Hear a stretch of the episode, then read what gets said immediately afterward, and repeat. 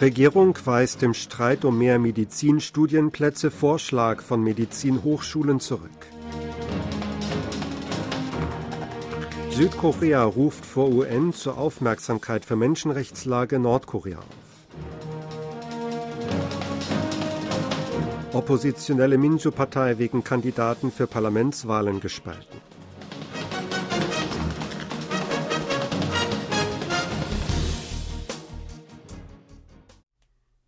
Die Regierung hat im Streit um die Erhöhung der Zahl der Medizinstudienplätze einen Vorschlag von Medizinhochschulen zurückgewiesen. Die Vereinigung der Dekane der 40 Medizinfakultäten hatte gefordert, dass die Zahl der Studienplätze im Fach Medizin um 350 statt 2000 erhöht wird.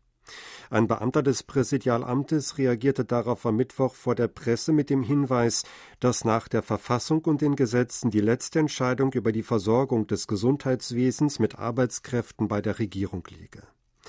Zwar würde man sich Meinungen aus dem Gesundheitssektor anhören, die Frage sei aber grundsätzlich nicht verhandelbar, sagte der Beamte.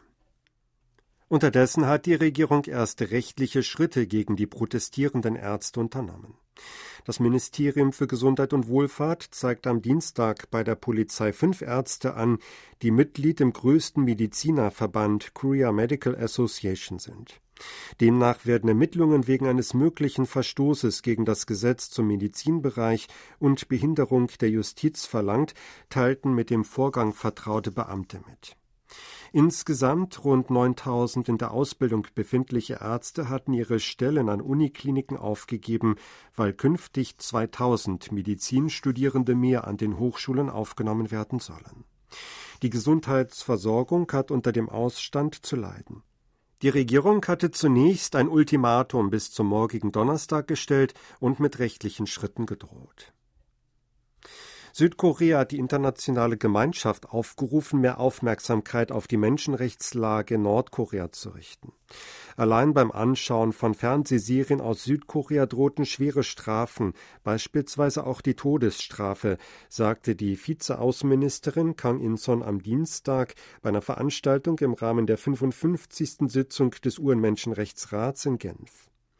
Die Einwohner würden ihrer Grundrechte beraubt, weil Nordkorea Finanzmittel für die illegale Waffenentwicklung zweckentfremde, sagte Kang. Sie äußerte sich zudem besorgt über wiederkehrende Medienberichte über Rückführungen nordkoreanischer Flüchtlinge. Sie rief die UN-Mitglieder auf, den Grundsatz der Nichtzurückweisung einzuhalten.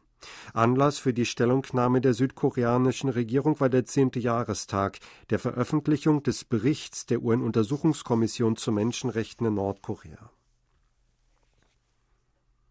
In der oppositionellen Minjo-Partei DP hat sich der Streit um Kandidatennominierungen für die Parlamentswahlen im April zugespitzt. In dem Streit stehen sich Anhänger des ehemaligen Präsidenten Moon Jae-in und des aktuellen Parteivorsitzenden Lee Jae-myung gegenüber. Für neuen Zündstoff sorgte die Entscheidung der Partei am Dienstag, Im Jong-sok nicht in dem von ihm gewünschten Wahlkreis in Seoul zu nominieren. Im war zur Regierungszeit von Moon Stabschef im Präsidialamt und steht diesem besonders nahe. Einige Abgeordnete, die nicht zur Gruppe um I gehören, traten aus Protest gegen die Aufstellung bestimmter Kandidaten aus der Partei aus. Sol Hun erklärte auf einer Pressekonferenz am Mittwoch seinen Parteiaustritt. Zuvor hatten drei Abgeordnete, darunter die Vizepräsidentin der Nationalversammlung Kim Jong-ju, die Partei verlassen. Ihm forderte am Mittwoch die Parteiführung auf, die Entscheidung über seine Nominierung zu überdenken. Er wolle zuerst die Antwort der Parteiführung abwarten und dann seine Entscheidung bekannt geben. Der Ausschuss für die Nominierung von Kandidaten wird voraussichtlich auch den Abgeordneten Hung Yong-pyo, eine Schlüsselfigur in der Pro-Mun-Gruppe, nicht aufstellen. Hung warf in einem Radioprogramm der Parteiführung vor, sich bei der Kandidatennominierung auf die Beurteilung der Regierung Mun, der Pro-Mun-Gruppe und der I-kritischen Gruppe zu konzentrieren.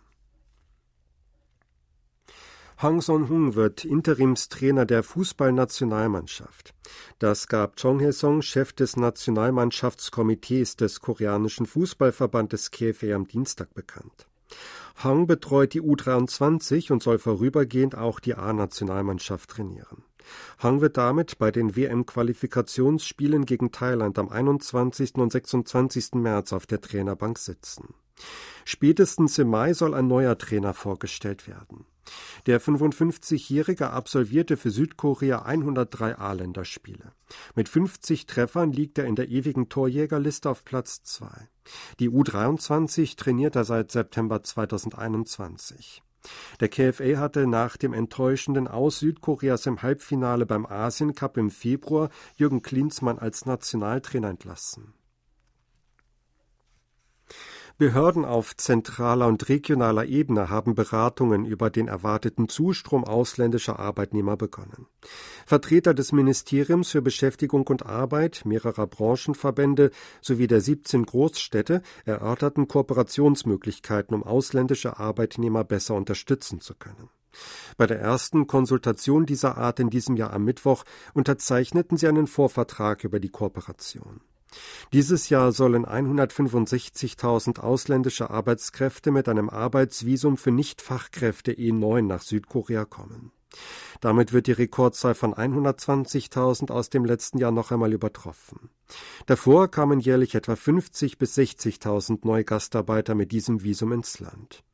Der Anstieg hat auch damit zu tun, dass ausländische Nichtfachkräfte nun in sieben weiteren Branchen beschäftigt werden können, darunter Paketdienst, Gastronomie und Hotellerie. Das Arbeitsministerium rief die Gebietskörperschaften und die zuständigen Behörden auf, sich für bessere Lebensbedingungen von Gastarbeitern einzusetzen. Außenminister Cho Tae-yol hat die US-Regierung gebeten, Investitionen südkoreanischer Unternehmen in den USA stärker anzuerkennen. Entsprechendes äußerte Cho beim Treffen mit Lael Brainard, Direktorin des Nationalen Wirtschaftsrats im Weißen Haus am Dienstag in Washington. Die intensiven Konsultationen bei der Regierung im Zuge der Umsetzung ihrer Wirtschaftspolitik führten nun zu Ergebnissen, die für beide Länder vorteilhaft seien, sagte Cho. Dabei wies er auf die US-Gesetze Chips and Science Act und Inflation Reduction Act hin. Er bat um eine besondere Rücksichtnahme und Kooperation der US-Regierung, um sicherzustellen, dass südkoreanische Unternehmen entsprechend dem Umfang ihrer Investitionen und Beiträge in den USA behandelt werden und Anreize erhalten können. Laut dem Außenministerium in Seoul sagte Brainard, dass in den USA tätige koreanische Unternehmen und in Südkorea tätige US-Unternehmen einen großen Beitrag zur Bildung eines robusteren Ökosystems von Lieferketten und zur Schaffung guter Arbeitsplätze in den USA leisteten. Südkorea hat bei den Geburten im letzten Jahr ein Rekordtief verzeichnet. Sowohl die Zahl der Geburten als auch die Geburtenrate sanken auf historische Tiefstände, gab das Statistikamt am Mittwoch bekannt. Nach vorläufigen Schätzungen wurden im vergangenen Jahr 230.000 Kinder geboren. Das sind 19.200 Kinder oder 7,7 Prozent weniger als im Jahr davor. Die Bruttogeburtenziffer, das heißt die Geburten pro 1000 Einwohner, sank gegenüber 2022 um 0,4 auf 4,5. Die zusammengefasste Fertilitätsrate lag bei 0,72. Die Gesamtfertilitätsrate in Südkorea fiel im Jahr 2018 mit 0,98 zum ersten Mal unter 1 und ist seitdem jedes Jahr gesunken. Der Wert in Südkorea erreicht nicht einmal die Hälfte des OECD-Durchschnitts von 1,58. Im Schlussquartal letzten Jahres fiel die Gesamtfertilitätsrate zum ersten Mal seit Beginn der Aufzeichnungen unter 0,7 und betrug nur 0,65. Das Durchschnittsalter der Mütter bei der Geburt lag letztes Jahr bei 33,6 Jahren, damit 0,1 Jahre höher als im Vorjahr. Der Anteil der Mütter im Alter von 35 Jahren oder älter bei der Geburt kletterte gegenüber dem Vorjahr um 0,6 Prozentpunkte auf 36,3 Prozent. Die Zahl der Sterbefälle schrumpfte letztes Jahr um 5,4 Prozent im Vorjahresvergleich auf 352.700. Demnach wurde ein natürlicher Bevölkerungsrückgang von 122.800 verbucht. Seit 2020 wurde das vierte Jahr in Folge ein natürlicher Rückgang verbucht. Eine Delegation des deutschen Außenministeriums überprüft laut einem Radiobericht den Zustand der deutschen Botschaft in Pyongyang. Die Botschaft wurde vor vier Jahren wegen der Corona-Pandemie vorübergehend geschlossen. Der US-Auslandssender Voice of America meldet am Mittwoch unter Berufung auf einen Sprecher des deutschen Außenministeriums, dass die Delegation mehrere Tage in Pyongyang bleiben werde. Es handle sich nach Angaben des Sprechers nicht um Vorbereitungen für eine Wiedereröffnung der Botschaft. Die technische Reise sei in enger Zusammenarbeit mit Partnerländern, darunter solchen in der Region arrangiert worden, zitierte der Sender den Sprecher. Laut Berichten in Südkorea sei auch mit dem Außenministerium in Seoul über den Besuch gesprochen worden. Es ist das erste Mal, dass über die Ankunft einer Diplomatendelegation eines westlichen Landes in Nordkorea berichtet wurde, seit das Land im Januar 2020 seine Grenzen wegen der Corona-Pandemie dicht gemacht hatte. Sie hörten aktuelle Meldungen aus Seoul, gesprochen von Sebastian Ratzer.